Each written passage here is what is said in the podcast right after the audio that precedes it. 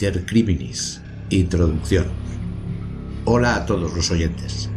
Mi nombre es Ignacio Puig Carles y hoy empiezo una serie de episodios en podcast dedicados a casos de asesinos y también de asesinas que han actuado en los últimos 150 años en España. Con el nombre de Iter Criminis, Camino del Delito, vamos a analizar en cada episodio a un asesino desde que comienza a idear un asesinato hasta que lo ejecuta. También vamos a analizar qué es lo que pasa por esas mentes para que puedan actuar de esa manera tan perversa. ¿Cuál o cuáles son los motivos que llevan a cometer dichos actos? Vamos a ver las diferencias entre un homicidio y un asesinato desde un punto de vista legal y en definitiva vamos a analizar con todo detalle cada uno de los casos para poder compartir con todos vosotros estos temas que nos pueden llevar a poder prevenir, en la medida de lo posible, alguna futura acción de estas personas. En realidad no conocemos verdaderamente a las personas que nos rodean. Una mente enferma, oculta, llena de odio y rencor, con sed de venganza, que en cualquier momento puede despertar. ¿Estamos seguros? Traumas mal curados, daños mentales en la infancia o una infancia que ha supuesto un verdadero infierno para su mente inmadura pueden provocar que en un momento dado salgan a la luz las acciones más repulsivas y violentas jamás imaginadas. ¿Seremos capaces de saberlo y estar prevenidos? Te invitamos a conocer nuestros podcasts para analizar la mente de un criminal vamos a realizar un repaso de los crímenes y asesinos más importantes que han ocurrido en los últimos años en España. Crímenes como el caso de los tres niños de la población valenciana de Macastre, pasando por José Antonio Rodríguez Vega, más conocido por el Mataviejas, o incluso Margarita Sánchez Gutiérrez, conocida como la viuda negra de Hospitalet he podido sacar del BBC News un artículo publicado por Mitchell Mosley, donde se hace un análisis de las distintas técnicas utilizadas por expertos para saber los motivos por los que una persona podía llegar a asesinar. Según el artículo, el doctor Césare Lombroso, que fue en su época el padre de la criminología moderna, estudiaba a los presos encarcelados en Turín en el año 1870 y estaba convencido de que los delincuentes estaban en un escalón por debajo de la evolución, es decir, una regresión a un tipo de hombre primitivo o infrahumano. Posteriormente, tres años de estudios, llegó a la conclusión de que se podía identificar a un asesino por la forma de su cara y por la longitud excesiva de sus brazos. Decía que las orejas de un criminal son a menudo de un gran tamaño.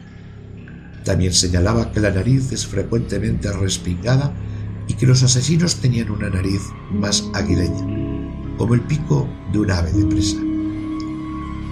Evidentemente, detectar a un asesino potencial por estos medios no resultó tan simple como esperaba el doctor Lombroso y sus hallazgos fueron desacreditados. La invención de las técnicas de la imagen de la resonancia magnética funcional eh, sobre los años 80 aproximadamente, revolucionaron el conocimiento de lo que ocurre dentro de nuestras cabezas. El primer estudio fue realizado en California por el neurocientífico británico Adrian Rain. En el transcurso de muchos años, el científico y su equipo escanearon los cerebros de numerosos asesinos y casi todos mostraban cambios muy parecidos. Había una actividad reducida en el córtex prefrontal, el área del cerebro que controla los impulsos emocionales, y una sobreactivación de la amígdala cerebral, la zona que genera las emociones. Por lo tanto, parece que los asesinos tienen cerebros que los hacen proclives a la ira, al enfado, y a la vez ser menos capaces de controlarse. ¿Por qué pasa esto? Rey sugiere que una de las razones puede ser el abuso en la infancia que puede generar asesinos al causar daños físicos en el cerebro producido por esos abusos. Sin embargo, hay que decir que solo una pequeña fracción de aquellos que sufren una infancia terrible se convierten realmente en asesinos.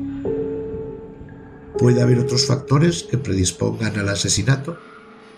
La respuesta fue dada en el año 1993 por una familia de Holanda en la que todos los hombres tenían un historial de violencia. 15 años de minuciosa investigación revelaron que todos les faltaba el mismo gen. Este gen produce una enzima llamada MAOA, que regula los niveles de neurotransmisores involucrados en el control de los impulsos. Por lo tanto, el hecho de carecer de este gen, MAOA, o tener una variante de baja actividad, está predispuesto a la violencia. Se le conoce como el gen del guerrero y alrededor del 30% de los hombres lo tienen, pero su activación depende fundamentalmente de lo que ocurre en la infancia. Por lo tanto, parece que sí que existe una tendencia genética hacia la violencia y el maltrato infantil, lo que puede provocar una combinación asesina. Esto quiere decir que los homicidas nacen y se hacen al mismo tiempo. Las investigaciones actuales se centran en reducir el comportamiento violento y hay evidencias de que enseñar cosas positivas en la crianza de los hijos de las familias que están en riesgos es muy efectivo para mejorar los impulsos. Para terminar, voy a tratar un punto y aparte sobre los asesinos en serie. Se puede definir a un asesino en serie como aquella persona que mata por lo menos a tres personas en lugares y tiempos diferentes, con más de un día de diferencia entre estos crímenes, existiendo entre un asesinato y otro un periodo de enfriamiento en donde vuelve a su estado normal. El individuo asesina movilizado por una compulsión. Dicha motivación no está clara ni es compartible, es difícil de comprender y el acto se reitera en varias series de asesinatos. Según estudios, la mayoría de los asesinos seriales son de sexo masculino y tienen entre 30 y 40 años, aunque también hay mujeres asesinas con un porcentaje el crimen en sí mismo produce una satisfacción en la psiquis del asesino, esa es su motivación.